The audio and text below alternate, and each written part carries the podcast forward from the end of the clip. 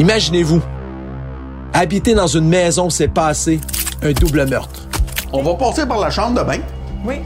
Mais ça, ça a l'air de rien, mais regarde, les poignées, là, il y a encore du sang séché à l'intérieur. On n'a pas réussi à tout enlever. Là. Ah non. Ou encore dans une résidence qui a déjà appartenu à un criminel notoire. C'est un endroit à protéger avec sécurité, avec moniteur, euh, avec caméra à l'extérieur. Pourriez-vous vivre dans une propriété prétendument hantée? Montre-moi un signe de ta présence. OK. Donc vous êtes une entité intelligente. Je m'appelle Yannick Parent, ancien policier, maintenant courtier immobilier. À travers la série Balado, je vous raconte tout ce que vous n'avez pas vu dans les épisodes à la télé. On revient sur des détails des drames qui ont été abordés.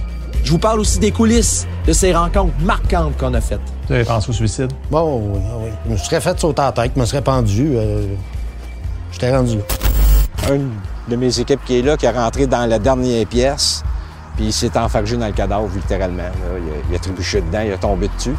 L'image, elle va tout le temps rester là. Mais l'image, euh, je ne verrais pas qu'est-ce qui pourrait effacer ça. Résidence maudite, le balado. C'est sur Cube Radio dès janvier.